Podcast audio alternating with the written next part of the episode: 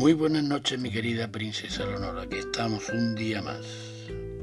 Cuentan, me cuentan, que había una vez una navaja de afeitar que trabajaba en una barbería. Un día que se encontraba sola, pensó en dar una ojeada alrededor y sacó fuera su cuchilla que descansaba en el mango como en una vaina.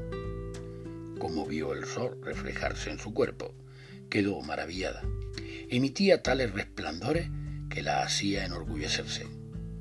Y yo, ahora, tengo que regresar a este escuálido negocio, a cortar las barbas enjabonadas de rústicos villanos, repitiendo hasta el infinito las mismas monótonas operaciones. Envilecer de este modo mi cuerpo tan bello sería una locura. Mejor voy a esconderme y gozar tranquilamente el resto de mis días. Eso pensó en alto la navaja, y así lo hizo.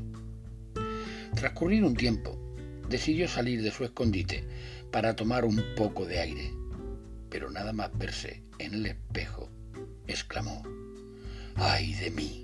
¿Qué ha sucedido? La cuchilla, oscura como una sierra oxidada, ya no reflejaba el resplandor del sol. Mi querida princesa Leonor, esta historia nos enseña a tener cuidado con nuestra vanidad, pues nos puede llevar a la ruina.